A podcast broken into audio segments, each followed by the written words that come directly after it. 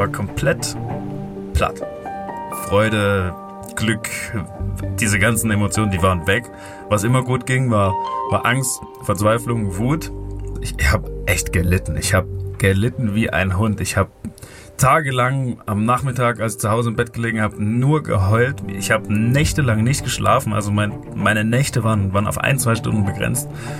Ich, damals dachte ich echt, das war's. Ja, und eines Tages haben wir eine Schnorchelsafari mitgemacht.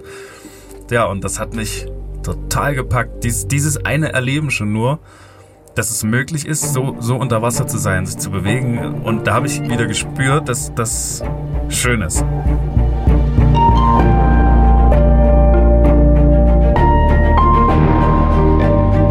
Helden der Meere. Der Blue Awareness Podcast mit Christian Weigand. Hallo und herzlich willkommen zu dieser Episode von Helden der Meere. Stell dir vor, du bist auf dem Atlantik. Und zwar mitten drauf. Der nächste Punkt Land ist Dutzende Kilometer entfernt und schon lang nicht mehr zu sehen. Und trotzdem bist du an einer ganz besonderen Stelle denn zwei große Berge ragen unter Wasser bis kurz unter die Oberfläche. Kaum springst du ins Wasser, erblickst du genau die Tiere, wegen denen du hier bist. Mobula-Rochen. Eine ganze Schule zieht an dir vorbei. Doch eines dieser drei bis vier Meter großen Tiere löst sich aus der Gruppe und schwimmt direkt auf dich zu.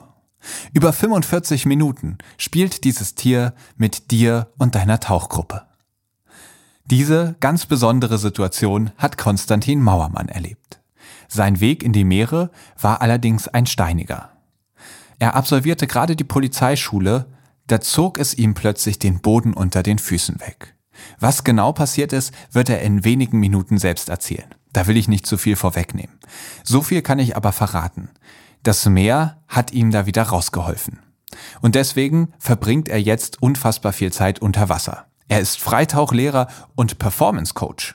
Freut euch also auf eine Folge, die sowohl spannend als auch berührend ist. Denn Konstantin gibt uns sehr intime Einblicke in seine persönliche Geschichte. Er nimmt uns mit in die Abenteuer, die er mittlerweile unter Wasser erlebt hat und er erzählt uns, was er als Performance Coach eigentlich macht und hat direkt ein paar handfeste Tipps für uns dabei. Dementsprechend will ich jetzt nicht viel Zeit verlieren, sondern direkt loslegen. Viel Spaß mit Konstantin Mauermann. Advertorial. Wenn ich mir einen Film anschaue, dann ist das fast immer eine Naturdoku. Denn nichts fasziniert mich so sehr wie die Wunder, die unser Planet zu bieten hat. Besonders, wenn sich diese unter der Wasseroberfläche abspielen. Und allen, die solche Dokumentationen genauso lieben wie ich, möchte ich eine Empfehlung aussprechen. Und zwar haben sich Disney und National Geographic zusammengetan und stellen im April, passend zum Earth Month, Initiativen zum Schutz, zur Wiederherstellung und zur Wertschätzung von unserem Zuhause in den Mittelpunkt. Besonders den Earth Day, nämlich Montag, den 22. April 2024, solltet ihr euch notieren. An diesem Tag starten einige Highlights, darunter auch die Dokumentation Die geheimnisvolle Welt der Oktopusse, die vom Oscar-Preisträger und Meeresenthusiasten James Cameron produziert wurde. Ich durfte die dreiteilige Doku schon vorab anschauen und bin begeistert von diesen Tieren. Sie haben drei Herzen, blaues Blut und können sich durch ein Loch von der Größe ihrer Augäpfel zwängen. Sie sind intelligent, sozial und neugierig, aber zugleich auch furchterregend. Sie sind Meister der Tarnung und Verwandlung und sie besitzen erstaunliche Fähigkeiten, die die menschliche Vorstellungskraft übertreffen. Neugierig geworden?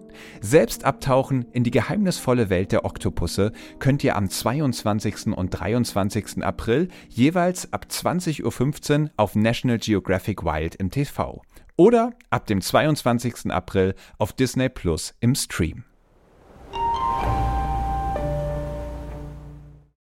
Hallo Konstantin. Hallo Christian. Herzlich willkommen im Helden der Meere Podcast. Ja, herzlichen Dank für die Einladung. Sehr gerne. Ich freue mich, dass du heute hier bist und deine sehr bewegende Geschichte mit uns teilst und ich freue mich darauf. Ja, ich mich auch. Wir starten hier traditionell mit der Kategorie Meeresrauschen, bei der wir erstmal zusammen ins Meer gehen und du uns in einen perfekten Moment im Meer mitnimmst. Meeresrauschen. Gibt es da für dich so einen Moment, wo du sagst, boah, der war perfekt oder Ist es vielleicht nur so eine Traumvorstellung, wo alles so perfekt zusammenpasst? Ja, also es gibt tatsächlich, dadurch, dass ich ja viel auf Expeditionen im Meer unterwegs bin, viele Momente, die herausragend waren. Ein Moment, der mir aber bis heute im Kopf eingebrannt ist, war damals 2020. Ich habe den Auftrag bekommen von Tauchernet für eine TV-Produktion, Safety-Koordinator und, und Sicherheitstaucher zu sein.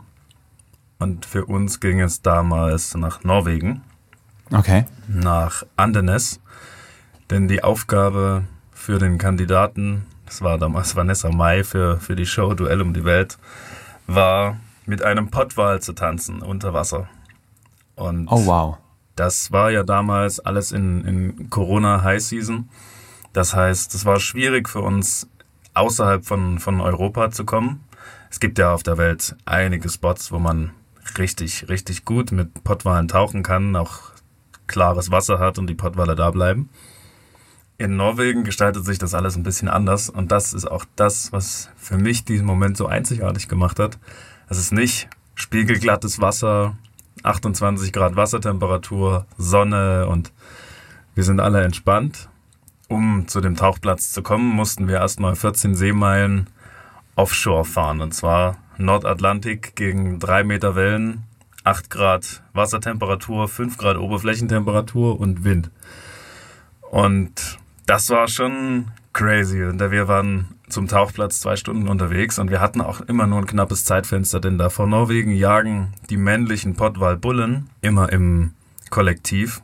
Das sind dann immer so drei, vier, fünf Tiere, die dann in die Tiefe gehen und da die Riesenkalmare sich holen. Und was damals für uns so, so crazy war, wir hatten immer nur dieses Zeitfenster von, von ungefähr 15 Minuten, wenn die hochkommen nach, dem, nach der Jagd, um, um sich wieder zu, zu entspannen, aufzusättigen der Moment, auf den ich hinaus will, wir sind ins Wasser rein und der Pottwal schwamm schon neben uns und das erste Eindrucksvolle, was ich, was ich gesehen habe, war diese riesengroße Schwanzflosse. Man sieht ja die vom Boot, wie groß sie sind. Aber dieses Tier vor mir zu haben und diese Schwanzflosse im, im Verhältnis mal unter Wasser zu sehen, war crazy. Und der Wal, der war nicht so richtig willens, mit uns zu schwimmen, der ist dann abgedreht, aber wir haben mit dem Boot dann den, den dirigiert, dass der nochmal seinen Halbkreis dreht. Und dann kam der auf uns zu. Und dieser Moment, dieses, dieses 20 Meter große Tier mit seinem riesen Auge und halb aufgerissenem Mund kommt auf mich zugeschwommen, war vielleicht noch sieben Meter weg. Und ich, ich schaue in dieses Auge von diesem Riesentier, sehe die Zähne und dieses, dieses halb geöffnete Maul.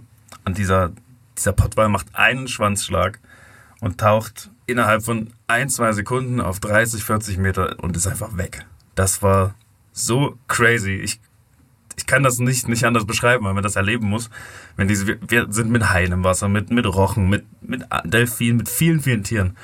Aber dieser Pottwal, das ist der, der größte Räuber der Erde, das war irre. Das war einfach irre.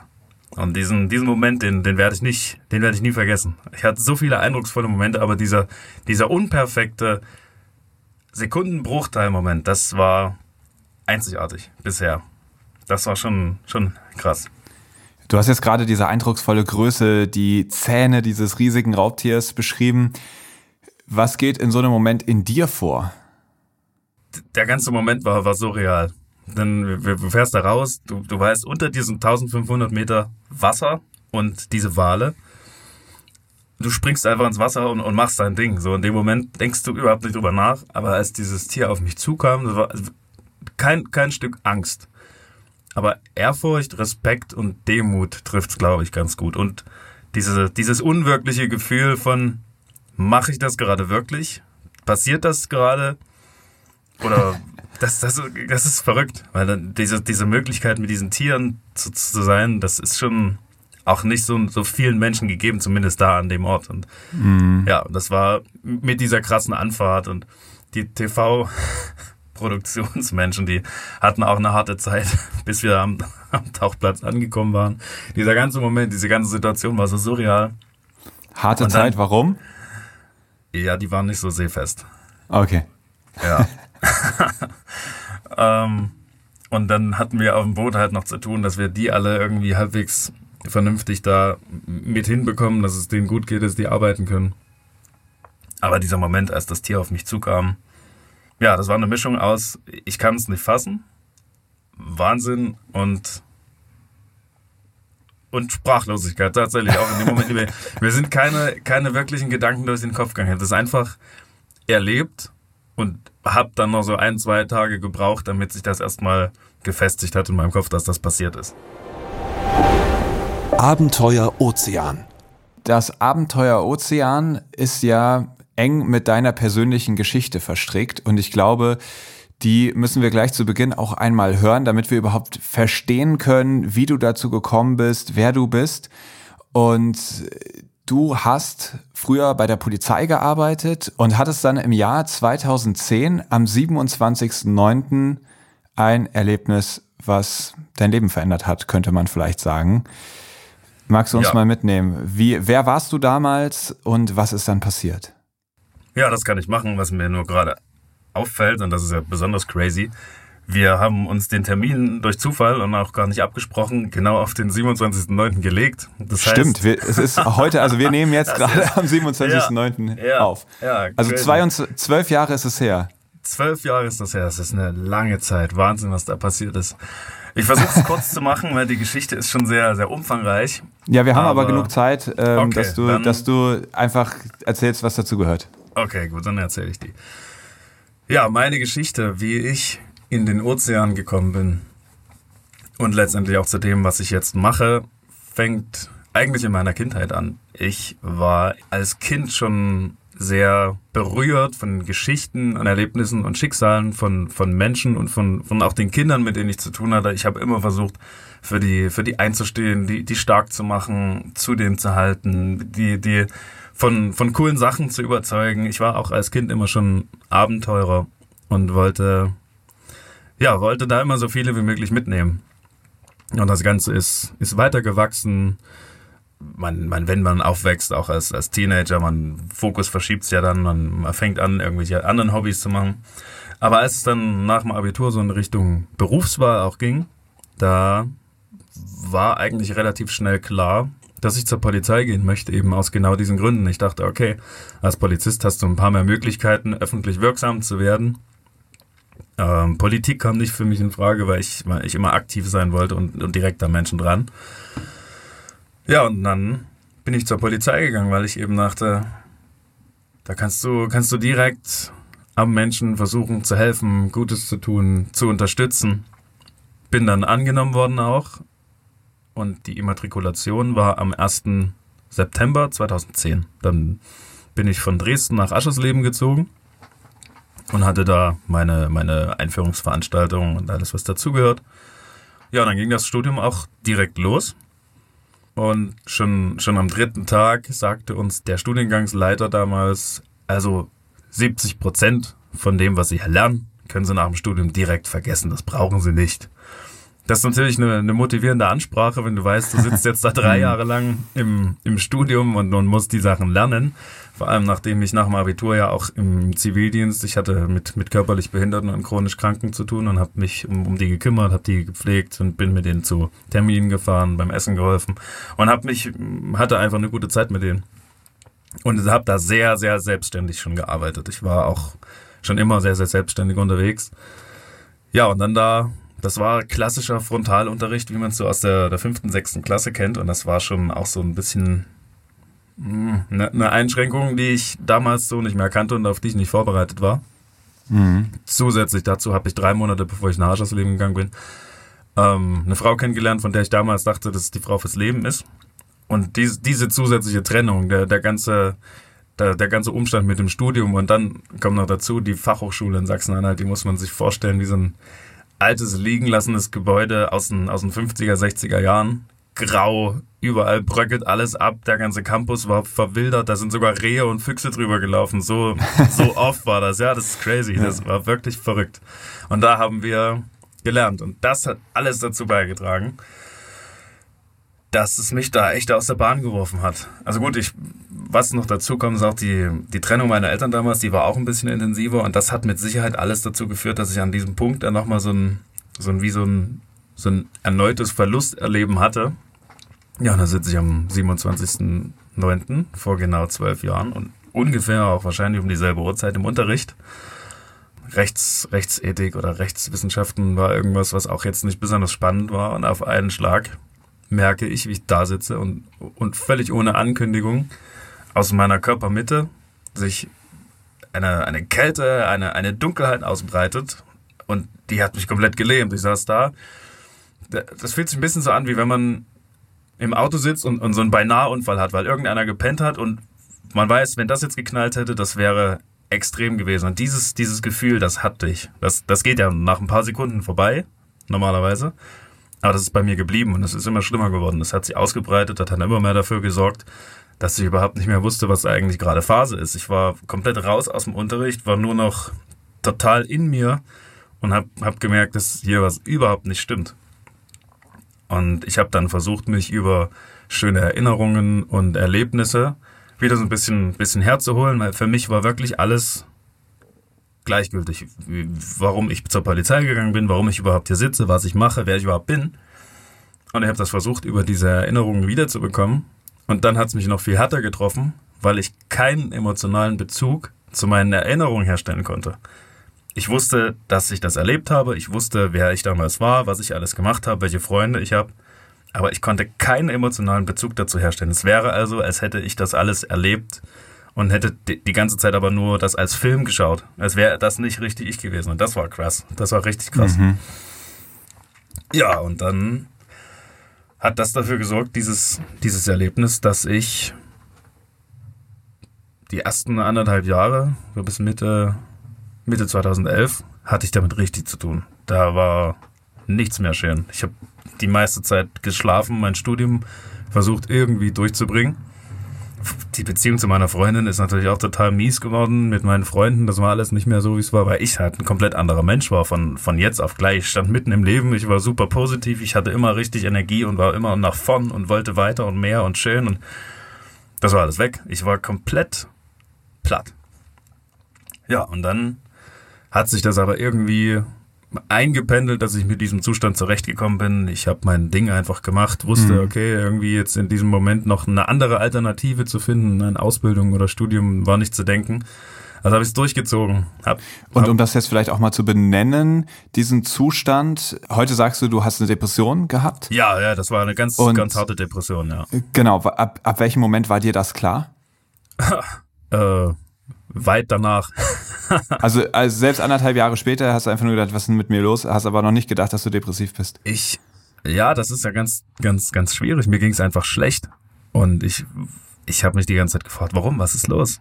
Ähm, da, da, da sind dann auch ganz, ganz viele krasse Gedanken und, und Denkmuster zu, dazugekommen. Ich habe alles in Frage gestellt. Ich, ich habe die kleinsten Dinge bis, bis ins Unendlichste durchdacht und analysiert und habe mich gefragt, was soll das hier? Also das war echt krass. Das kann man so gar nicht beschreiben. Jemand, der das schon mal erlebt hat, wird, wird das verstehen. Aber besser als das kann ich es kann ich's kaum beschreiben. Also das, was ich damals im Unterricht hatte, war, war mit Sicherheit eine, eine Mischung zwischen Panik und Angstattacke. Aber das, was sich daraus entwickelt hat, war definitiv eine Depression, ja. Okay. Und ich habe natürlich dann in der Zeit versucht, mir irgendwo Hilfe zu holen, habe darüber nachgedacht, auch mal zum, zum Psychiater zu gehen.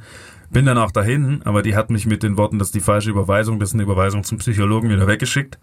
Und dann habe ich den Weg dann auch aufgegeben und dachte, okay, was, ja, was soll's. Hab mir dann irgendwann später, ähm, als ich mich so daran gewöhnt hatte, dass ich wieder halbwegs normal funktioniert hatte, komplett emotionslos immer noch gewesen. Also Freude, Glück, diese ganzen Emotionen, die waren weg. Was immer gut ging, war, war Angst, Verzweiflung, Wut. Das, das mhm. war immer da. Aber der Rest nicht. Ja, und dann irgendwann im April 2012 haben meine Freundin und ich eine Reise nach Ägypten gebucht. Sie hat mir zu, zu Weihnachten davor so ein, so ein Schnorchelset geschenkt und meinte, hier, ich führe dir jetzt mal ein bisschen meine Welt ein. Sie war damals mit ihren Eltern dann immer schon viel im Urlaub, auch als Kind. Und dann sind wir nach Ägypten. Und das war ganz nett. Mir, mir ging es, wie gesagt, stabil. Und ich hatte mich so einfach damit abgefunden. Also ich habe mir Normalität vorgespielt quasi. Ich, ich wusste ja, wann, wann ich mich freuen muss und, und wann ich glücklich sein muss und wann, wann die Emotionen angebracht sind. Ich habe es nicht gespürt, aber ich habe es versucht zu, zu spielen, um mir das irgendwie wieder zu holen. Mhm. Ja, und eines Tages auf dieser Reise haben wir eine Schnorchelsafari mitgemacht im Naturschutzgebiet Ras Mohammed. Und auf diesem Trip war ein Guide dabei, der Gerätetaucher war und damals schnorchelnd begleitet hat, aber eben auch für sich ein bisschen Freediving gegangen ist. Immer mal. Und der tauchte dann eben immer mal runter, so sieben, acht Meter. Vielleicht waren es auch nur fünf, ich kann das nicht mehr genau einschätzen. Und ich war begeistert. Ich habe als Kind schon, das weiß ich noch ganz genau, immer viel die Luft angehalten und war auch immer im Wasser ganz viel unterwegs und bin auch zum, von Beckenrand zu Beckenrand getaucht. Aber das ist dann irgendwann ein bisschen in den Hintergrund geraten und ich hatte auch nie den, den Gedanken irgendwie, dass man ja auch richtig tief runtertauchen könnte. Ja, fand das aber eindrucksvoll und habe das versucht. Hat noch nicht so gut geklappt, weil damals, 2012, ähm, mit, den ganzen, mit dem ganzen Kram, den ich so im Kopf hatte, ähm, war, war nicht so viel mit Sport und ein klassisches Frühstück in der Fachhochschule Polizei sieht auch wie folgt aus. Die Basis ist immer ein weißes Brötchen, der Knackwurst, Rührei mit Ketchup und dazu gab es dann immer noch einen Kaffee mit viel Milch und viel Zucker.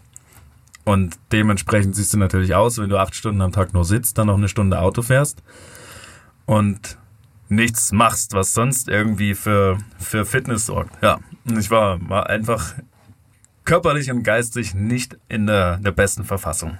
Mhm. Bin dann aber trotzdem zu ihm hin und habe ihn gefragt, wie er das denn macht. Und dann hat er mir rudimentär und heute weiß ich halb richtig erklärt, was ich zu tun habe. Seine Aussage war nämlich einfach nur dreimal tief ein und tief ausatmen und dann den letzten tiefen Atemzug nehmen und dann du einfach runter. Okay, damals wusste ich es nicht besser und habe das dann gemacht und ich denke einfach mit der Kraft der Überzeugung hat es dann auch funktioniert. Druckausgleich war nie ein Problem, das, das habe ich als Kind schon gemerkt, dass ich das, das hinbekomme ohne Probleme. Und dann bin ich auch runtergetaucht auf sechs, sieben, acht Meter und habe dann sogar damals noch mit der GoPro 1 einen, einen, Film oder ein Bild von einem Seestern gemacht. Die Aufnahme ist katastrophal gewesen, die, die war nicht zu verwenden.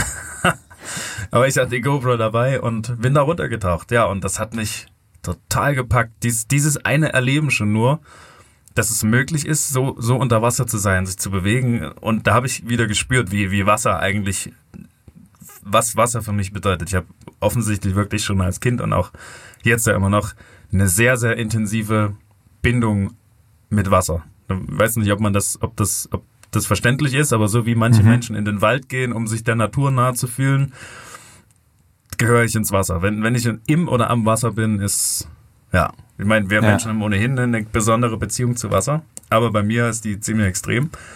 Und ich war absolut gepackt. Ich habe in dem wenn du sagst gepackt, waren dann auch diese Emotionen, die du die letzten Jahre ja überhaupt nicht mehr hattest, in dem Moment auch schon wieder da? Oder wie muss man sich dann ein gepackt in deinem damaligen Zustand vorstellen? Ja, also ich glaube, in diesem Moment war es tatsächlich das erste Mal so, dass ich ohne darüber nachzudenken, was ich da gerade tue, das erlebt habe. Denn das, das war auch so ein, so ein Punkt. Ich habe, egal was ich gemacht habe, ich habe immer darüber nachgedacht, was ich tue. Also ich habe nie die Dinge einfach erlebt, ich habe sie immer durchdacht. Und in diesem Moment war das erste Mal, dass ich das einfach nur gemacht habe und auch, soweit ich mich noch an, an, an die Emotionen von damals erinnern kann, auch erlebt und, und gespürt, dass das schön ist. Und das war der, der Grund wahrscheinlich auch, warum ich sage gepackt. Und ich habe den restlichen Urlaub, habe ich, wenn wir, wenn wir im Wasser waren, mehr unter Wasser verbracht als an der Oberfläche. Ich bin, bin nur noch getaucht, habe mir direkt dort vor Ort versucht, irgendwelche Videos zu, zu suchen, wie das geht. Und bin dann halt da mit meiner Freundin halb schnorcheln, halb, halb irgendwie tauchen da vor, vor unserem Hausriff nach unten und ich weiß nicht mehr wie tief, zehn Meter werden es vielleicht gewesen sein, vielleicht waren es auch nur sieben. Jedenfalls hat das immer besser funktioniert. Und als wir wieder zu Hause waren, habe ich nach, nach allem gesucht, was ich finden konnte. Jeg jegliche Bücher, Dokumentationen, Zeitschriften, Videos, alles, was ich irgendwie finden konnte zu diesem Thema. Unter anderem eben auch die Dokumentationsreihe damals von, von Frederick Boyle und William Winram im Reich der Tiefe. Das hat mich komplett gepackt. Und ja, seitdem ist auch Frederick Boyle so ein bisschen mein, mein, mein Idol. Ja, und dann habe ich halt einfach zu Hause die meiste Zeit, die ich, die ich hatte, das Studium war relativ einfach, wir, oder zumindest fies mir relativ leicht. Ich, ich musste nicht viel zu Hause machen dafür und habe halt die ganze freie Zeit, die ich hatte, damit verbracht, dass ich im Bett gelegen habe und Atemübungen gemacht habe, Luft angehalten habe, Tabellen gemacht habe, ganz viel einfach, um, um diese Fähigkeiten unter Wasser oder zumindest die Zeit unter Wasser zu verlängern.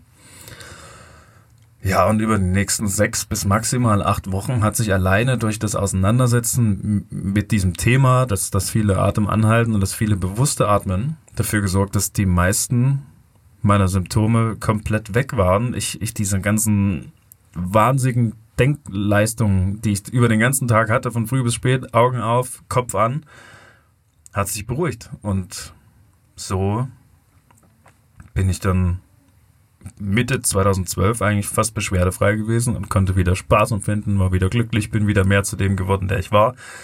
Habe dann auch angefangen, mich ganz viel mit Psychologie zu beschäftigen, habe viel gelesen, mentalem Training, Gesundheit, die Ernährung angepasst, mit Sport angefangen und ja, letztendlich war das der, der Startschuss für das Leben, was ich jetzt lebe, weil damals sind, sind die Grundsteine gefallen oder gesetzt worden.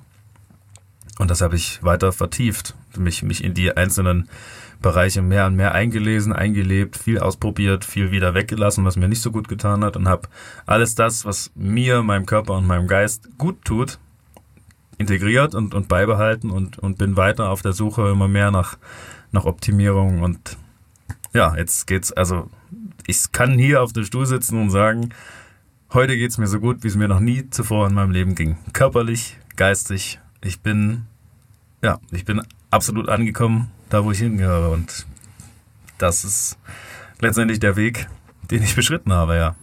Wahnsinn. Also da kann man dir nur gratulieren, dass du das geschafft hast. Jeder würde ja sagen, oh fuck, ich will auf, also das, was er erzählt, will ich auf gar keinen Fall erleben.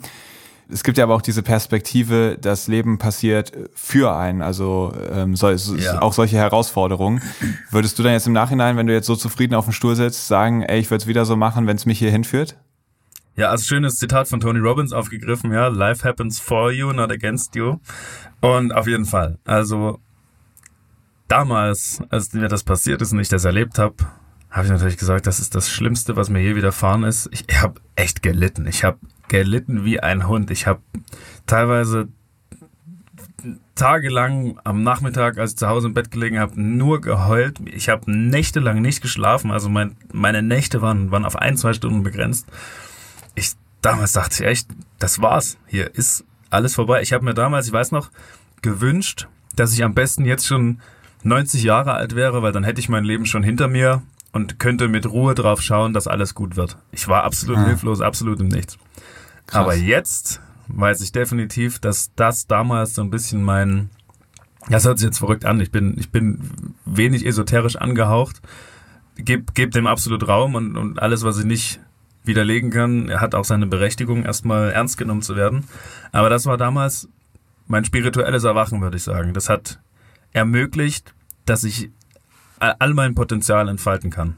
Vorher war ich sehr, sehr eingeschränkt im Denken, sehr, sehr in vorgefertigten Strukturen, sehr in, in Systemen, die, die ich jetzt auf eine ganz andere Art und Weise erkenne und auch durchdenken kann. Und natürlich auch alles, was mhm. passiert ist, was ich erfahren habe, was ich gelernt habe und auch natürlich, was ich jetzt meinen meinen Kunden und Klienten mitgeben kann, wie, wie ich anderen Menschen damit helfen kann, hätte ich natürlich in dem Rahmen wahrscheinlich nicht zur Verfügung, wenn mir das nicht passiert wäre.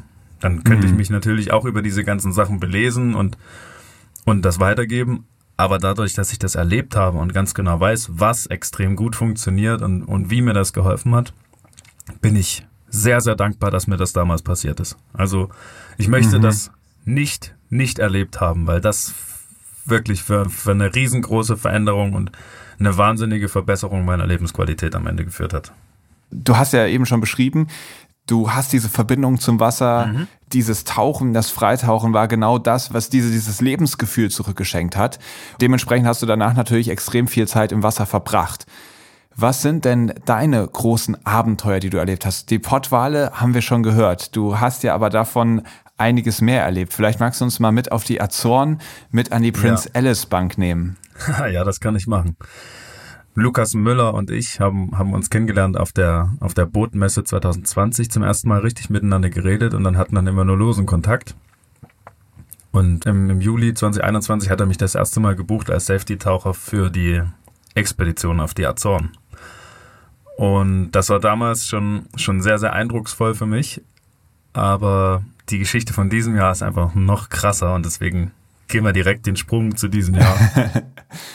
ja, die Princess Alice Bank ist, beziehungsweise eigentlich Banks, es sind zwei Unterwasser-Pinnacles oder, oder Bergspitzen, die aus der Tiefsee 80 Kilometer weg von der, von der Insel Pico entfernt auf, an die Oberfläche kommen, bis auf eine Wassertiefe von minus 35 bis minus 40 Meter. Das heißt, an sehr, sehr guten Tagen kann man die sogar von der Oberfläche sehen.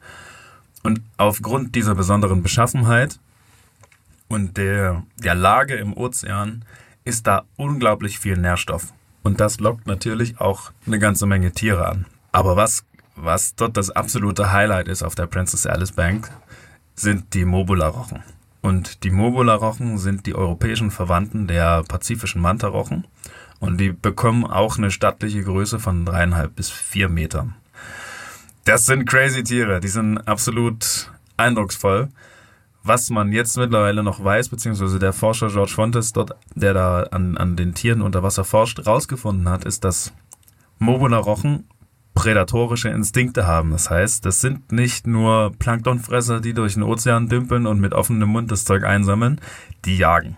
Die gehen in die Tiefsee, schwimmen da mit richtig Speed, ich glaube sechs Meter pro Sekunde in die Tiefsee und jagen da Anglerfische.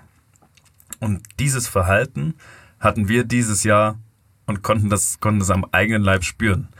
Denn wir hatten einen Mobula-Rochen aus, aus der Schule von insgesamt 40, 50 Tiere, die immer mal an uns vorbeigeschoben ist, der ausgebrochen ist aus dieser Formation. Das allein ist schon eindrucksvoll, wenn man das von der Oberfläche sieht.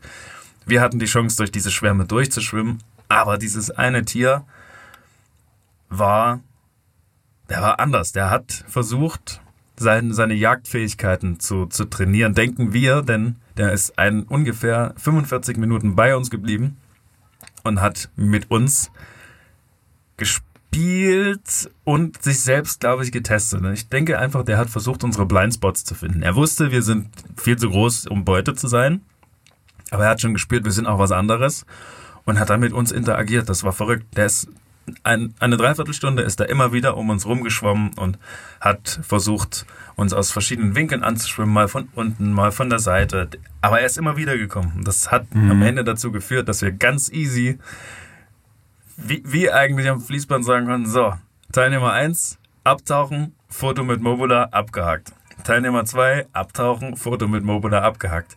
Es geht nicht, es geht am Ende nicht um die Fotos. Ja, dieses Erlebnis war einzigartig und alle unsere Teilnehmer waren absolut geflasht am Ende dieses, dieses Trips von, auf die, auf die Princess Alice Bank.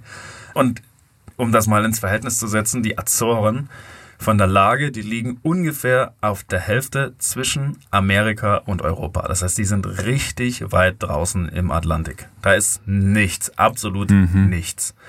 Aber die Princess Alice Bank ist nochmal 80 Kilometer weg von den Inseln und da ist kein Festland. Das heißt, rings um dich rum nur Wasser.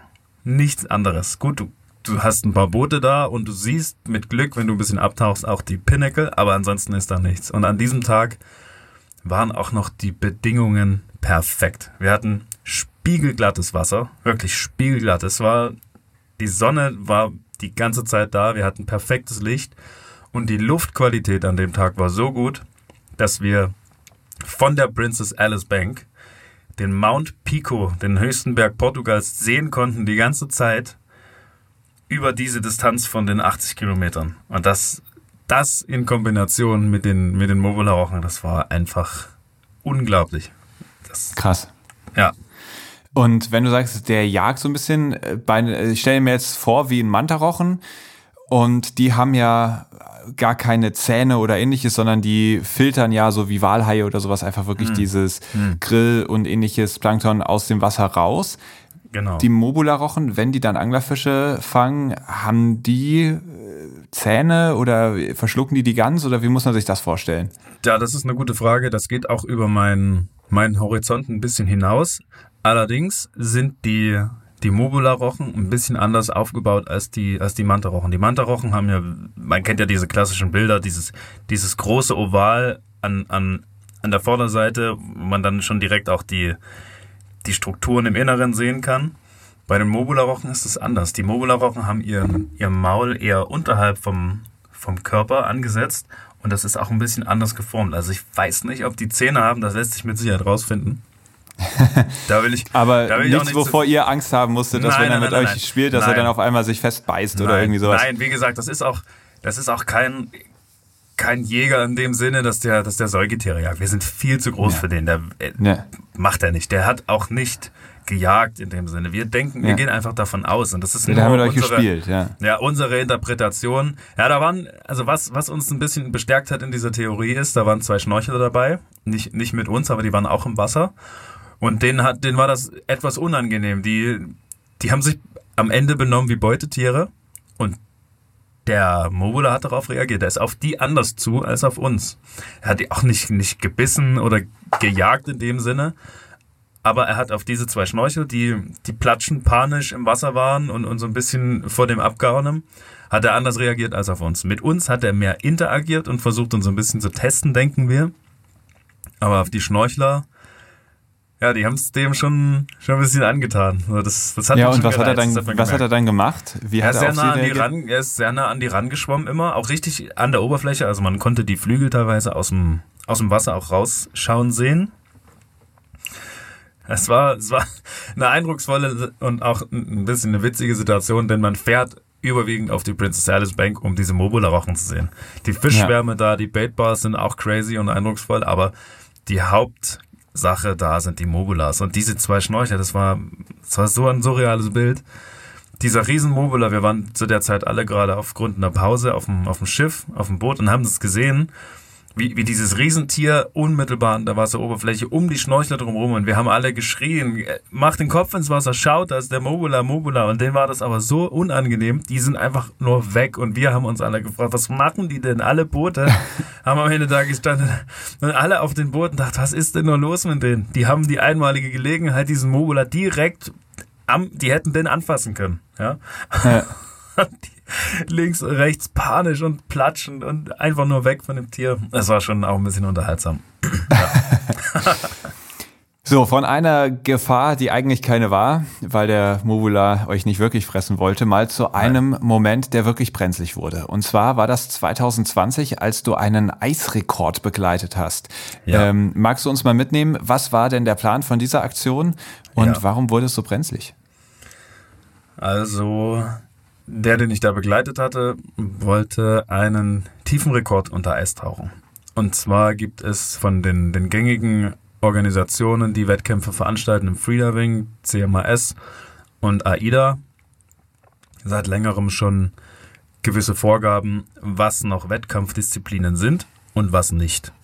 Es gibt ja verschiedene Möglichkeiten zu tauchen. Ich will, will das jetzt nicht zu, zu sehr. Ja, und wer dazu mehr wissen möchte, der kann sich die Folge mit Anna von Bötticher anhören. Die beschreibt das alles ganz genau. Ja, perfekt. In dem Fall sollte es so ein Schlittenrekord werden. Genau, also No Limit Tauchgang war das, richtig. Und deswegen, das war auch möglich. No Limit ist in den anderen Organisationen nicht, nicht mehr als Wettkampfdisziplin oder Rekorddisziplin gültig aber es sollte ein Guinness-Rekord werden. Deswegen war das alles okay. Und Guinness unterscheidet auch nicht, ob mit eigener Kraft nach unten tauchen oder am Seil ziehen oder Schlitten. Und der, den ich da begleitet habe, der war auch schon, schon Schlitten erfahren, hat das, hat das viel gemacht vorher. Und das Ziel war, der Rekord sollte 71 Meter werden, weil der Rekord davor, der da aufgestellt wurde, bei 70 Meter lag. Okay. Mhm. Der wiederum aber aus eigener Kraft mit Flosse runterschwimmen, aber wie gesagt, bei Guinness egal. Und das übliche Setup, womit wir getaucht sind vorher mit dem Schlitten, war an der Oberfläche die Boje, da das Grundseil eingehangen und über ein, ein, ein Schlittensystem, über ein, ein, Stahlrohr, durch das das, das Seil läuft, mit, mit Teflonscheiben oben und unten, dass es gleitet, ist dieser Schlitten an das Seil angepackt und dann ist da der Hebesack dran, wie man das eben kennt. Und im See hat das immer optimal funktioniert, denn im See ist es vollkommen egal, an welcher Stelle du letztendlich hochkommst, denn du kommst überall raus. Das sieht im Eis ein bisschen anders aus.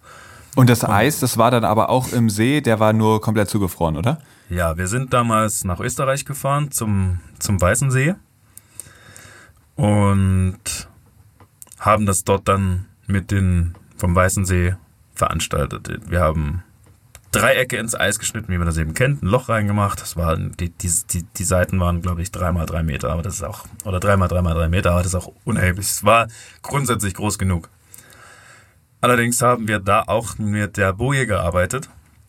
Am ersten Tag, wir haben alles aufgebaut, den Schlitten, alles überprüft, dass alles funktioniert und das hat einfach sehr viel Zeit in Anspruch genommen. Noch dazu war es Februar und da ist es einfach relativ schnell dunkel dann am Ende des Tages. Und wir hatten aber ungefähr noch acht Tage Zeit, um dort vor Ort mit dem echten Setup zu trainieren. Und wollten natürlich auch das nutzen, denn es ist auch einfach kalt gewesen. Du machst nicht so viele Tauchgänge auf die Tiefe sowieso nicht und auch in den Temperaturen nicht. Also wussten wir, wir haben einfach ein bisschen ja, Zeit, Zeitdruck und wollten unbedingt am ersten Tag dann auch das Setup noch testen und es war Dämmerung, als wir aufs Eis gegangen sind. Ja, und als dann alles stand, war es dunkel. Dunkel, dunkel. Die Schwierigkeit daran, wenn du so einen Schlitten an der Boje hängst und das Seil dann auch noch 70 Meter ist, wir haben natürlich nicht mit 70 Meter angefangen, wir haben die ersten Testtauchgänge auf 40 Meter begrenzt, weil das auch noch eine Tiefe ist, aus der der ohne Probleme hätte hochschwimmen können. Nur in der Regel, wenn wir tief tauchen gehen und, und in Sichtweite, also grundsätzlich, wenn wir so tief tauchen, wird mit Lanyard getaucht, das heißt, man ist mit einer Sicherungsleine im Seil eingehangen. Das geht beim Schlittentauchen natürlich nicht ganz so gut, denn der Schlitten kommt ja wieder hoch und wenn irgendwas passiert, musst du dich zur Not auch abklinken und dann am Seil alleine hochgehen. Und das haben mhm. wir auch gemacht. Ähm, nach unten hat alles super funktioniert. Und als er nach oben kam, hat er sich ausgeklinkt und die Boje schwimmt ja frei. Die mhm die ist nicht statisch an einer Stelle, die schwimmt frei. Und da war das erste, als der Schlitten unten eingerastet ist, ist die Boje ein gutes Stück unter Wasser gezogen worden. Also der, der obere Rand von der Boje war kurzzeitig mit Wasser bedeckt. Auf keinen Fall hätte die Boje da absaufen können. Das, dazu hatte sie zu viel Auftrieb. Meine erste Befürchtung war aber, dass möglicherweise die Boje und das Eis wegrutscht, weil die hatte mhm. sich bei diesem Tauchgang auch gut bewegt. Zweites größeres Problem ist, dadurch, dass der, der Hebesack gut, gutes, gutes Auftriebsgewicht hat und auch gut, gut schnell nach oben kommt und wir damals offensichtlich mit ein klein bisschen zu wenig Grundgewicht gearbeitet haben, ist das Seil nicht ganz gestreckt geblieben. Und das war auch ein kleines bisschen zu dick, glaube ich. Und so hat sich so, so eine ganz, ganz leichte Welle vor dem, vor dem Schlitten beim, also vor dem mhm. Loch, in den das Seil reingeht, ge, gebildet, was, da, was für ein bisschen Drag gesorgt hat. Und das hat dafür gesorgt, dass der Schlitten leicht verzogen ist. Und da wurde es dann auf einmal tricky, denn der Taucher ist unterm Eis hochgekommen und nicht im Loch, weil der Schlitten verzogen hat. Es war dunkel.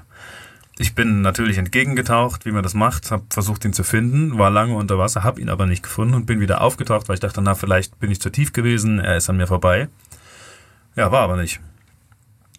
Er war nicht da. Der Schlitten war schon lange oben und wir hatten eine Kamera dabei, der das Ganze, ein Kameramann, der das gefilmt hat und wir haben uns angeschaut und gesagt, das kann jetzt nicht wahr sein, erster Tauchgang. Und das war ein Moment, da dachte ich kurz, jetzt musst du hier suchen. Es war nicht ohne. Das ist natürlich auch eine Situation, da habe ich viel draus gelernt. Mhm. Und wir dann auch. Aber in dem Moment, du, du denkst ja über alles nach, aber über solche Sachen halt nicht. Und jetzt würde ich das natürlich auch so nicht mehr machen. War auch ein bisschen blauäugig einfach damals für uns, aber wir wussten es eben nicht besser. Unser Glück war, dass ich in dem Moment, bevor er abgetaucht ist, noch so geistesgegenwärtig war und gesagt habe, es ist dunkel, wir müssen irgendwie das Loch wenigstens kennzeichnen. Wenn wer schon mal im Untereis getaucht ist, selbst im Tageslicht oder mit Tageslichtverhältnissen, durch die totale interne Reflexion von Wasser, siehst du, wenn du nicht direkt unterm Loch bist, das Loch nicht. Dann sieht alles mhm. aus wie eine Eisfläche. Das, das ist echt beängstigend, wenn man das mal erlebt. Ich habe aber gesagt, wir haben Taschenlampen, beziehungsweise wir hatten eine Taschenlampe zu dem Zeitpunkt. Lass uns die eine Taschenlampe an eine Ecke von dem Loch stellen, dass wir wenigstens unter Wasser eine optische Orientierung hatten. Ja, und das war letztendlich auch das, was ihm ja wahrscheinlich das Leben gerettet hat, denn er hat diesen Lichtkegel gefunden und hat dann, ich habe das genau am Loch platziert, also der, das, der Zack vom Eis, das Dreieck und direkt daran war die Lampe, damit eben nicht dann noch irgendwie 30 Zentimeter Eis sind und er es nicht findet. Und da hat er sich lang getastet und hat dann den, den Ausgang gefunden und ist wieder hochgekommen. Und das war, ja, das war einfach knapp. Das war blauäugig von uns damals. Zum Glück ist es gut ausgegangen, aber da haben wir viel draus gelernt. Wir haben dann das ganze Setup verändert. Wir haben uns von der Stahlmeisterei dort ein Stahlstativ bauen lassen, ein Dreibeinstativ, haben dann zusätzlich noch Sicherungen eingebaut, eher noch gesichert, dass eben diese ganzen Gefahren mhm. ausgeblendet sind. Und es war auf jeden Fall die brenzligste Situation, die ich bisher im Wasser hatte, jemals. Krass. Du hast dann gesagt, jetzt ist klar, shit, jetzt muss ich den suchen gehen. Hast du das dann auch gemacht? Bist du dann direkt wieder abgetaucht und hast irgendwie ja, ja, ja, hergeschwommen? Ich, ich, ich und, am, und am, wie war dann der Moment für dich, als, auf, als du ihn dann zum ersten Mal wieder gesehen hast? Ja, Erleichterung. Boah, Erleichterung. Ich habe ihn angeguckt ey, das machen wir nicht nochmal. ja, also war, war für alle so, so eine Mischung aus, boah, das war krass verrückt und zum Glück ist gut ausgegangen und puh, geschockt. Also diese, diese Mischung zwischen Euphorie und, und Angst, ja. Das krass. war krass. Das war echt krass, ja. Krass. Wir springen erstmal in die nächste Kategorie, und zwar die Kategorie Logbuch. Logbucheintrag. Und in der wollen wir ein bisschen mehr über dich erfahren. Du hast ja schon sehr viel von dir erzählt. Fällt es dir eigentlich leicht, so öffentlich über deine Depression zu sprechen? Ja, ganz leicht. Das ist überhaupt kein Problem. Ich mache das sogar ganz gern, nicht, nicht weil ich zeigen will, ha, guck mich an, was, was ich für ein toller Typ bin, sondern weil ich immer denke, dieses Thema ist immer noch so ein bisschen, deine Frage zielt ja auch genau darauf ab, es ist halt genau das, was es ist. Es ist immer noch so ein bisschen tabu, man traut sich nicht so mhm. richtig drüber zu sprechen. Aber ich weiß mittlerweile sehr, sehr gut, einfach weil ich mich viel damit beschäftige, dass es weit mehr Menschen gibt, die, die vielleicht nicht unbedingt eine Depression, aber die Probleme haben, die, die in diese Richtung gehen und denen niemand hilft, weil niemand drüber sprechen möchte. Und mein, mein Ziel ist es immer jetzt mit dem, mit dem Standing, das ich habe, viele kennen mich schon, wissen, was ich mache, einfach zu sagen, ey, es, diese Zeiten gibt's manchmal und mm. ich habe auch richtig beschissene Zeiten durch. Aber es gibt immer einen Weg raus und es gibt immer jemanden, der dir helfen kann oder immer irgendwas, was hilft. Es ist ja. nie Endstation. Also hat dir das damals auch gefehlt? Ja. Erstens konnte ich es ja gar nicht so richtig einsortieren, deswegen versuche ich das immer auch so bildlich zu beschreiben, was ich damals erlebt habe. Wenn ich einfach nur sage, ich hatte eine Depression oder eine Panikattacke, da kann sich das Wissen, dass es sowas gibt, wusste ich ja, hatte ich ja damals auch. Ich habe es noch nicht, nicht mhm. verbinden. Und mir hätte das mit Sicherheit gut getan, wenn ich jemanden gehabt hätte, der, der mir gesagt hätte, ey, ich kenne das, ich hätte das auch ja, letztendlich bin ich natürlich froh, dass, dass ich alles selber durchgemacht habe, weil ich glaube, dadurch habe ich noch deutlich mehr gelernt auch, aber es muss ja nicht jeder. Die meisten wollen es wahrscheinlich einfach nur loswerden und wollen, dass es wieder gut geht. Ja, und ich glaube, in dem Moment äh, wäre es dir wahrscheinlich auch lieb gewesen, möglichst schnell einfach da rauszukommen. Ja, ne? ja, ja. damals habe ich auf jeden Fall den Shortcut gesucht. Ja, hast du heute auch noch manchmal so depressive Schübe, wo du so merkst, so, uh, ich merke schon, ich muss gerade wieder ein bisschen aufpassen oder hier, nein, ich fühle mich danach. Nee, ist komplett. Nein, nein, es ist wirklich weg.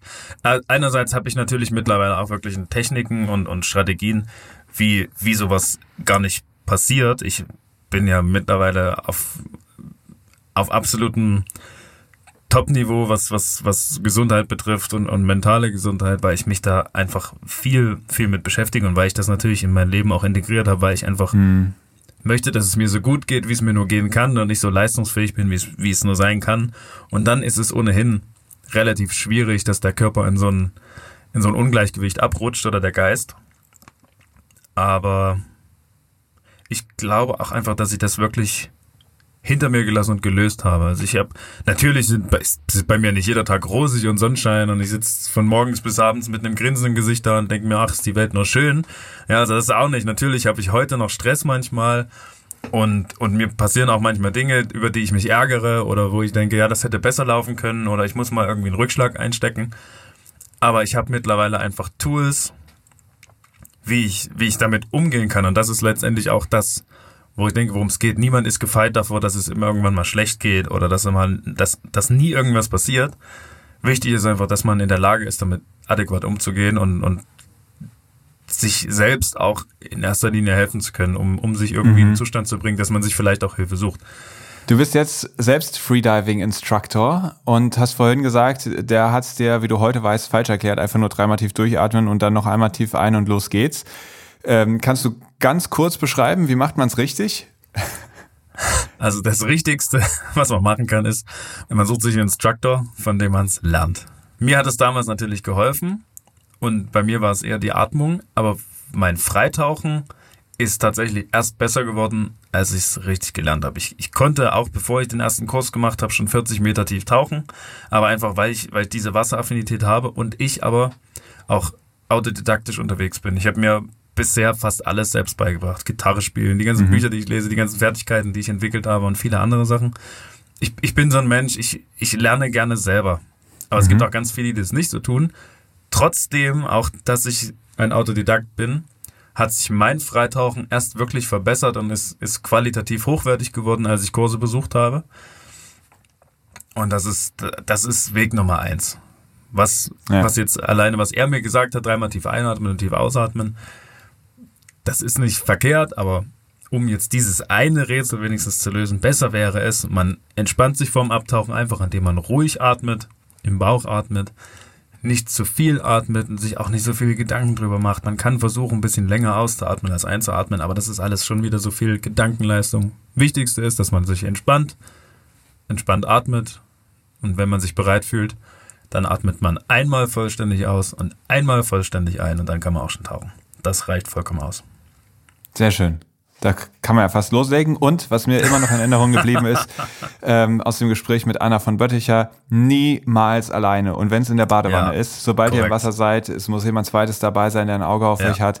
Ja. Äh, wir wollen ja auf gar keinen Fall, dass irgendjemand jetzt äh, begeistert loslegt und sich dabei selbst in Gefahr bringt. Also immer nur mit Buddy schön sicher bleiben.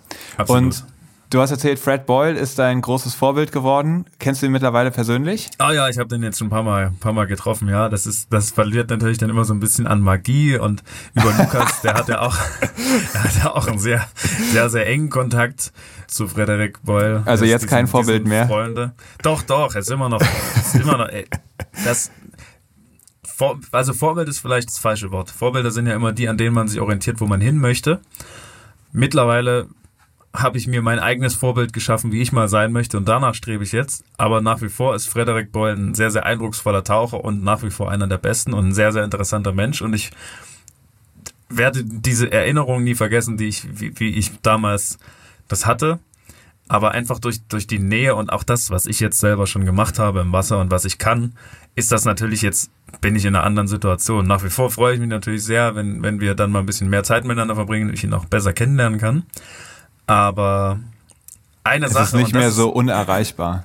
Genau, das, und das ist das, worauf ich gerade hinaus wollte. Das ist nämlich ziemlich verrückt. Diese Dokumentationen von, von Fred und William, die haben schon nochmal gut Feuer in mir geweckt. Das war so eindrucksvoll und es war auch einfach gut, gut erzählt damals. Wenn man es heute anguckt, würde das natürlich den Zahn der Zeit überhaupt nicht mehr treffen von, von der Produktion, von der Bildstelle. Macht aber nichts, ich war damals hin und weg.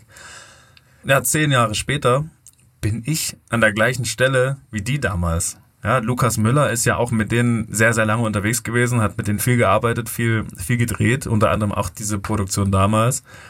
Aber jetzt bin ich in der gleichen Stellung. Jetzt drehen wir Filme im Ozean, machen Expeditionen, forschen und das, ich bin jetzt quasi an der Stelle, wo, wo, wo Fred war, damals, als ich damit angefangen bin. Natürlich ist Fred noch ein krasserer Typ, hat noch mehr gemacht.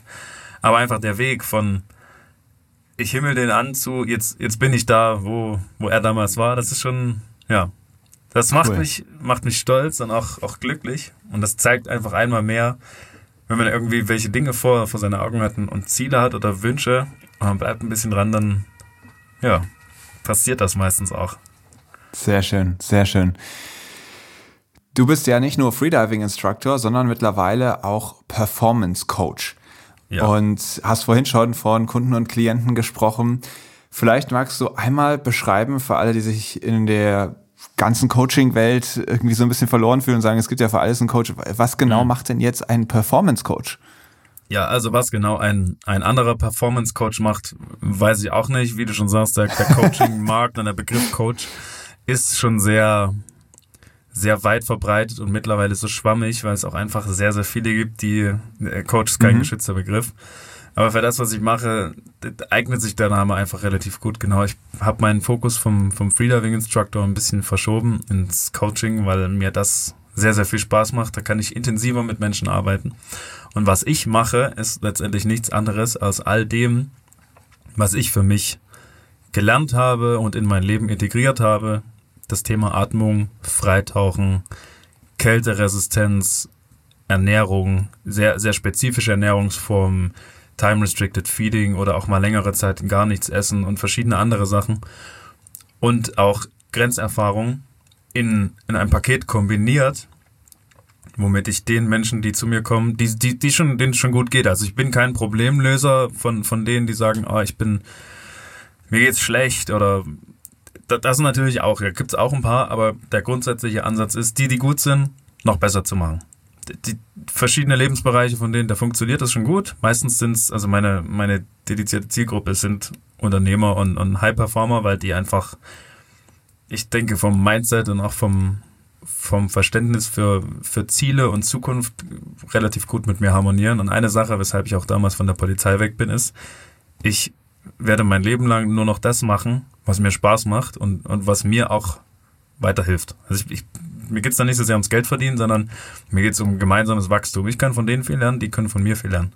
Und deswegen die, ja, und über, über diese ganzen, ganzen Elemente, Atmung, Freitauchen, Kältetraining, ja. Grenzerfahrung, helfe ich denen mit, mit ihrem Körper und mit dem Geist noch ein bisschen besser klarzukommen, Strategien zu entwickeln, wie man aus gewissen Situationen, um Stress und, und Zeitstress und Zeitnot am, am viele, einfach noch das, das Optimum aus sich rausholt, damit man einfach ja, besser schläft, mehr Energie hat, Probleme einfacher angehen kann, körperlich gesünder ist. Und eine Sache ist, viele vergessen so ein bisschen die Langfristigkeit auch. Und ich möchte mit 90 noch in der Lage sein, noch was aus dem obersten Regal in der Küche zu nehmen oder noch eine 20 Kilo Kiste zu heben oder einfach noch fit sein. Und das ist halt was, da muss man jetzt schon anfangen dran zu arbeiten. Ja, und das, das integriert das so ein bisschen mit. Sehr schön. Vorhin hast du gesagt, du konntest es kaum erwarten, endlich 90 zu werden, damit es vorbeigeht. Ja. Und jetzt sagst du, ey, wenn ich 90 bin, ist noch lange nicht vorbei, dann hole ich noch die Sachen aus dem obersten Regal. ja. Sehr schön. Wenn ich das so zusammenfasse, du sagst, äh, das Problem der Leute ist viel Stress, die Lösungen, die du anbietest, sind Kälte, Freitauchen, Extremerfahrungen, vielleicht auch Fasten, wenn ich das höre, ja, so ein bisschen raus, was ja auch definitiv. eine Form von vielleicht Extremerfahrung ist.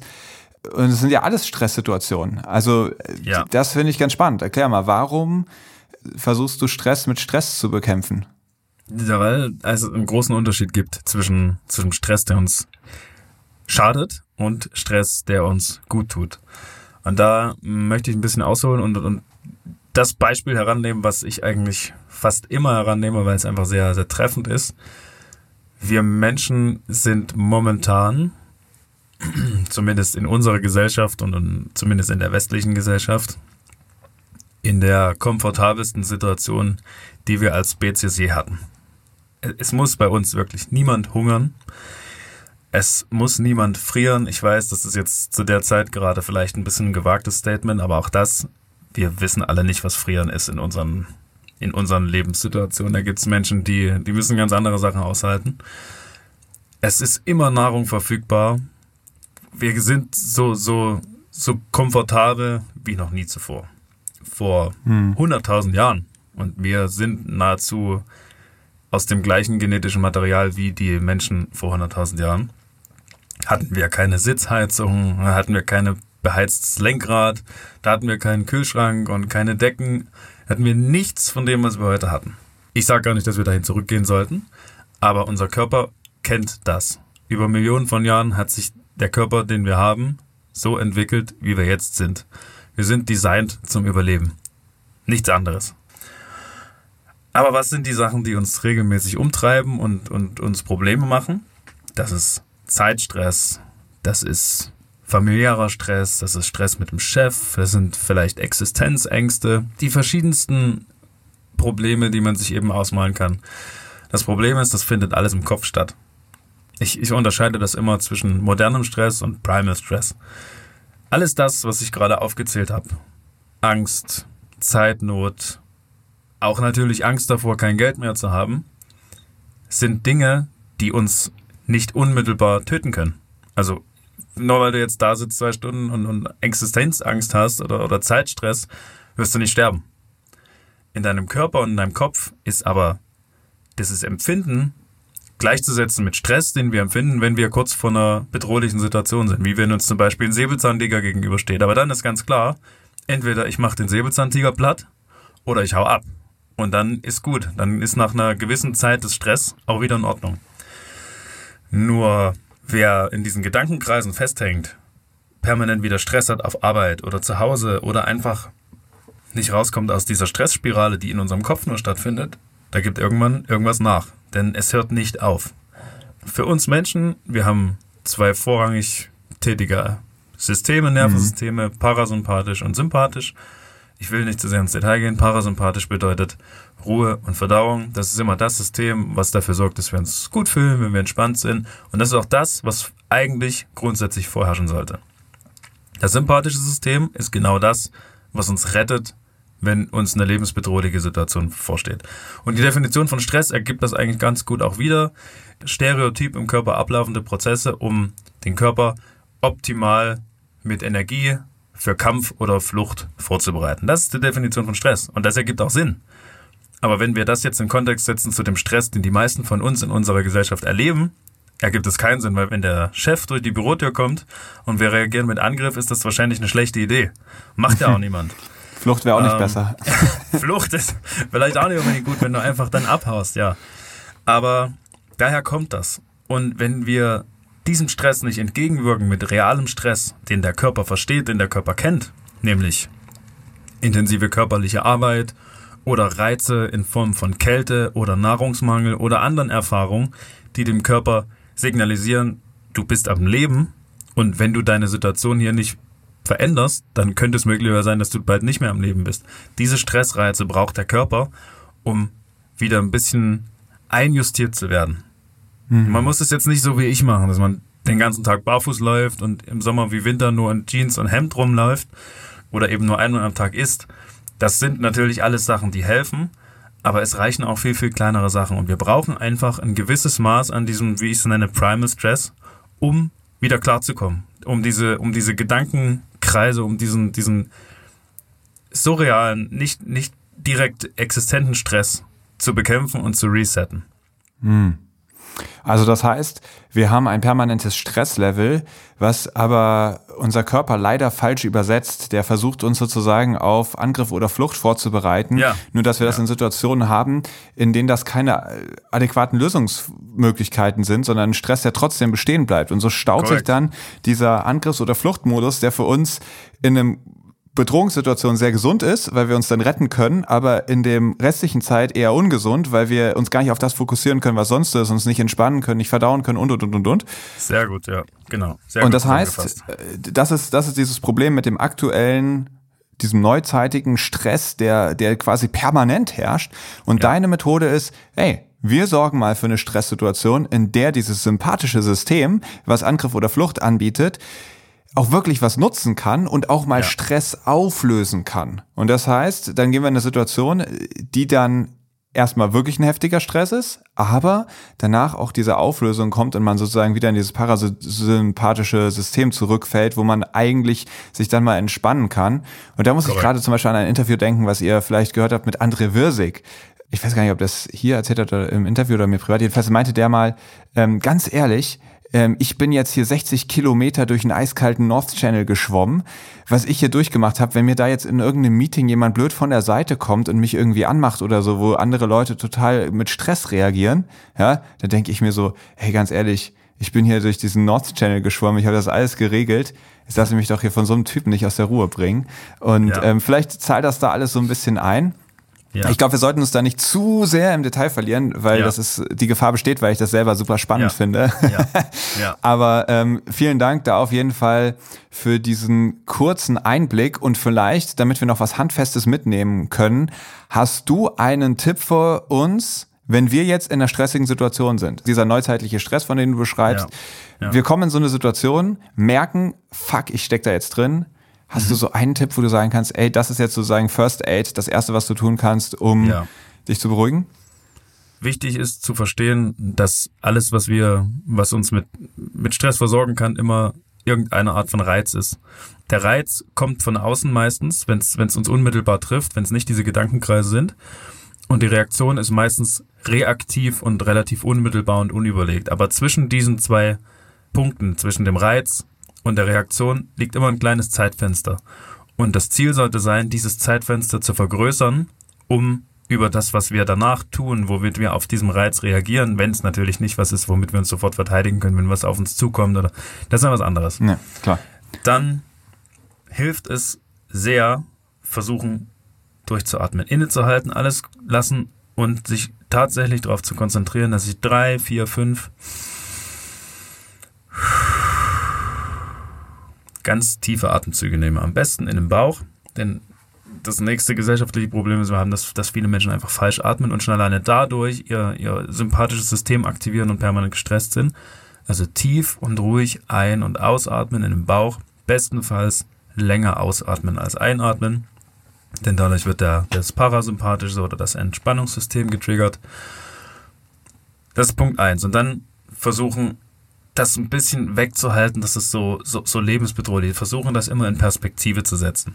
Und das zweite ist, wenn das nicht hilft, manchmal ist der Stress, den wir empfinden, schon so hart, dass einfaches Atmen nicht hilft. Dann wäre der nächste Schritt körperliche Aktivität. Denn Stress ist ja bei uns, soll der Körper das Maximum an Energie zur Verfügung haben für Angriff oder Flucht. Das heißt, wenn wir schon so tief im Stress sind oder wenn es so getriggert hat, dass Atmung nicht hilft, dann ist das Beste körperliche Aktivität. Wenn es wenn's im Büro ist, kurz sagen, ich muss kurz eine Pause machen, rausgehen, irgendwie rennen, Liegestütze, irgendwas, was unseren Puls ordentlich nach oben treibt und den Körper eine angemessene Reaktion auf diesen Stressreiz eben setzt. Denn der Körper erwartet von uns, dass wir mhm. entweder angreifen oder flüchten. Und das wäre das Äquivalent zu, zu Angriff. Also das Gleiche ist, wenn man nachts, das hatte ich früher viel, wenn man nachts wach wird und dann die Gedanken anfangen loszulaufen, das bringt selten was, das mit der Atmung weg zu, zu, bekommen wollen. Dann ist es nicht schlecht, einfach aufzustehen, ein bisschen was zu machen und dann atmen und hinlegen. Das wären so die, die, die Handlungsanweisungen. Okay. Erstmal versuchen zu atmen, alles auszublenden, nur zu atmen, auf die eigene Atmung zu konzentrieren, so lange wie man es braucht. Wenn das nicht hilft, dann körperliche Aktivität, um eben auf diesen Stressreiz, den wir haben, die angemessene körperliche Reaktion folgen zu lassen. Verstehe. Vielen Dank für die Tipps. Ich glaube, die kann ich auf jeden Fall für mich mitnehmen und in den Situationen mal schauen, ob es dann auch klappt, hoffentlich umsetzen. Ja. Ähm, leuchtet auf jeden Fall ein, einmal tief durchatmen, dass man nicht so reaktiv ist, sondern so ein bisschen Zeit dazwischen hat, das mal sacken zu lassen. Ist, glaube ich, auch ganz gut, weil man vieles, was man in so einem Moment sagt, dann später vielleicht auch bereut. Ja. Und äh, zweitens, sich dann, falls das nicht funktioniert, austoben, diese Energie rauslassen. Und wenn ich so zurückdenke, es gibt so ein, zwei Momente, da habe ich das intuitiv gemacht, da habe ich gemerkt, boah, es kocht gerade so in mir. Ich, hm. ich muss jetzt raus, ich muss jetzt was machen und bin dann eine Runde laufen gegangen und es hat so gut getan. Sehr ja, guter perfekt. Hinweis. Wir springen jetzt in die letzte, nee, wir springen jetzt in die vorletzte Kategorie. Am Abgrund der Meere. Wir sind leider schon sehr weit fortgeschritten, aber trotzdem will ich mit dir da noch kurz drüber sprechen. Ja. Die Meere haben natürlich auch das ein oder andere Problem. Und das ist dir sicherlich auch schon aufgefallen. Welche ja. Probleme sind für dich da besonders deutlich zum Vorschein gekommen? Also für mich besteht das Problem weniger direkt im Meer, sondern im Ursprung. Und das ist dieses sehr, sehr kurzfristige Denken oder das, das sehr egoistische Denken der überwiegenden Mehrheit bei uns Menschen. Es ist gerade alles da, Fisch liegt im Supermarkt, Müll geht auf die Mülldeponie, ich muss mich um nichts kümmern, alles läuft gut. Da sehe ich den Ursprung in dem Problem, was die Meere haben, die, die, die Überfischung, das Maß an, an Verschmutzung, sei es jetzt Plastik, sei es Öl, sei es Chemieabfälle. Ja, das sind, das sind die größten Probleme. Aber vor allem glaube ich, dass, dass die Biodiversität mehr und mehr zurückgeht, dass die Haie enorm weggefischt werden und Haie sind einfach, das, das hat Lukas mit Sicherheit schon sehr, sehr oft erzählt, hm. da, das, das mit das wichtigste Element im Ozean. Das, das, das sind für mich die Schwierigkeiten, mit denen ich natürlich nicht nur in Bezug aufs Meer, sondern grundsätzlich auch immer wieder zu tun habe. Aber ja. Und wie begegnest Menschen, du denen? mit Versuchung, mit, mit, mit Aufklärung, mit, mit Vorleben, weniger mit, mit erhobenem Finger, sondern versuchen, ja. den Menschen ich in meinem, in meinem eigenen Umfeld natürlich so viel wie möglich einfach nur durch, durch beispielhaftes Verhalten zu inspirieren, anzuregen, um, Ja. um Hast du da konkrete Beispiele, wie das, wie das dann aussieht?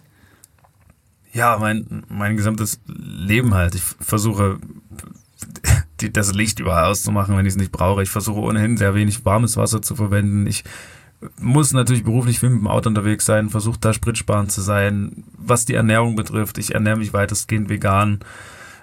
Einfach versuchen, so, so, so nachhaltig und so wenig im, im unnötigen Überfluss zu leben, wie es nur geht.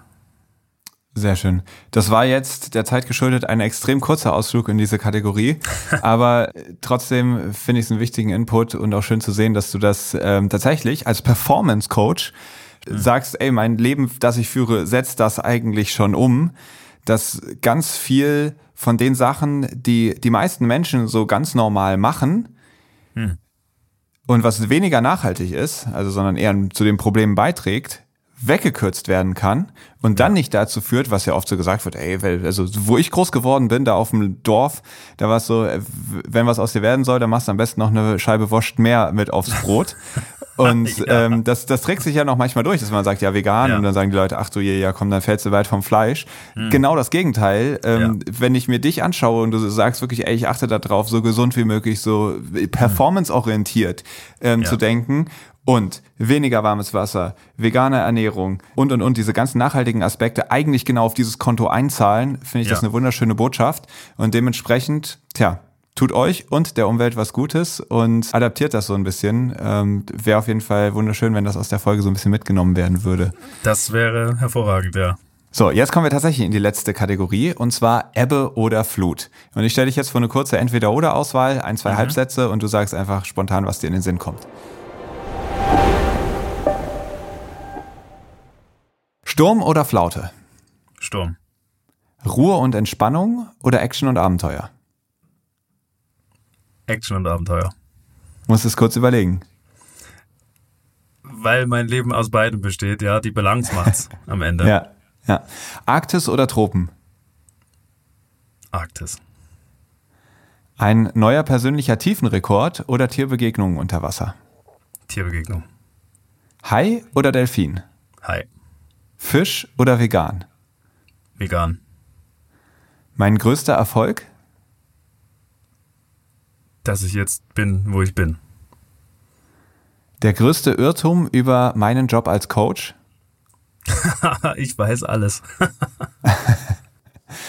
In fünf Jahren werde ich? Mein, mein erster Gedanke war Millionär sein.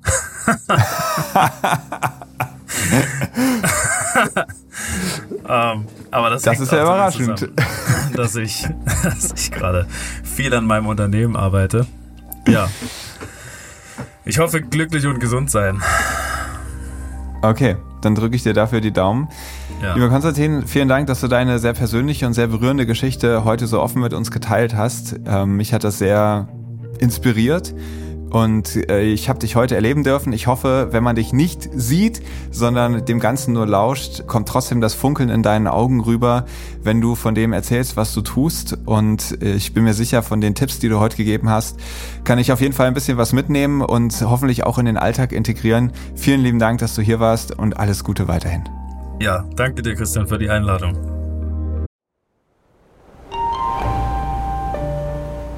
Werbung. Wie fändest du es, mit einem Atemzug abzutauchen, schwerelos durch das Wasser zu gleiten und so die Unterwasserwelt zu erkunden? Wenn das spannend klingt, dann solltest du vielleicht bei einem Helden der Meere Freitauchkurs mitmachen. Dort springst du gemeinsam mit mir ins Wasser und lernst von Lukas Müller das Freitauchen. Du musst dafür nichts können oder mitbringen, sondern lernst die absoluten Basics, wie man mit dem Freitauchen unfassbar viel Spaß hat und es gleichzeitig sicher tun kann. Nachdem unser erstes Angebot für diese Freitauchkurse sofort ausgebucht war, haben wir uns vorgenommen, diese Freitauchkurse nun jedes Jahr, einmal im Frühjahr und einmal im Herbst oder Winter durchzuführen. Falls du also Lust hast, melde dich bei mir und ich kann dir dann sagen, wann die nächste Möglichkeit besteht, bei einem Freitauchkurs mitzumachen. Wir freuen uns, euch dem Meer so näher zu bringen und hoffen darauf, dass vielleicht ein, zwei Leute dabei sind, die so begeistert sind, dass sie mit uns auf Expedition kommen wollen. Dort könnt ihr mit Haien tauchen und diese Begegnungen direkt nutzen, um Wissenschaft zu betreiben, die die Haie letztendlich schützt. Also, falls du darauf Lust hast, melde dich gerne bei mir per Mail an chris at blue-awareness.com oder schau vorbei auf www.helden-der-meere.com. Und wer weiß, vielleicht tauchen wir demnächst ja schon zusammen ab.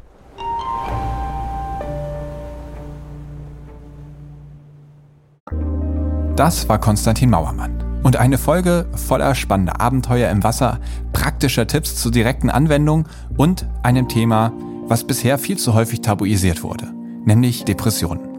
Ich finde es toll, wie offen Konstantin darüber gesprochen hat und gleichzeitig möchte ich betonen, dass natürlich wir Menschen alle unterschiedlich sind und auch der Verlauf einer solchen Krankheit ganz unterschiedlich sein kann. Konstantins Geschichte zeigt einen solchen Verlauf und auch einen möglichen Weg daraus. Also, falls ihr selbst von einer Depression betroffen seid und jetzt mal welche von diesen Schritten ausprobiert, ich wünsche euch von Herzen, dass das hilft, aber setzt euch nicht zu so sehr damit unter Druck. Nur weil es bei Konstantin geklappt hat, muss es nicht bei jedem so funktionieren. Ich hoffe, euch hat diese Folge auch berührt, mitgerissen und gefallen. Und wenn dem so ist, dann lasst gerne eine gute Bewertung da und teilt die Folge. Und außerdem solltet ihr auch dem Podcast folgen, damit ihr auch in Zukunft keine Folge verpasst.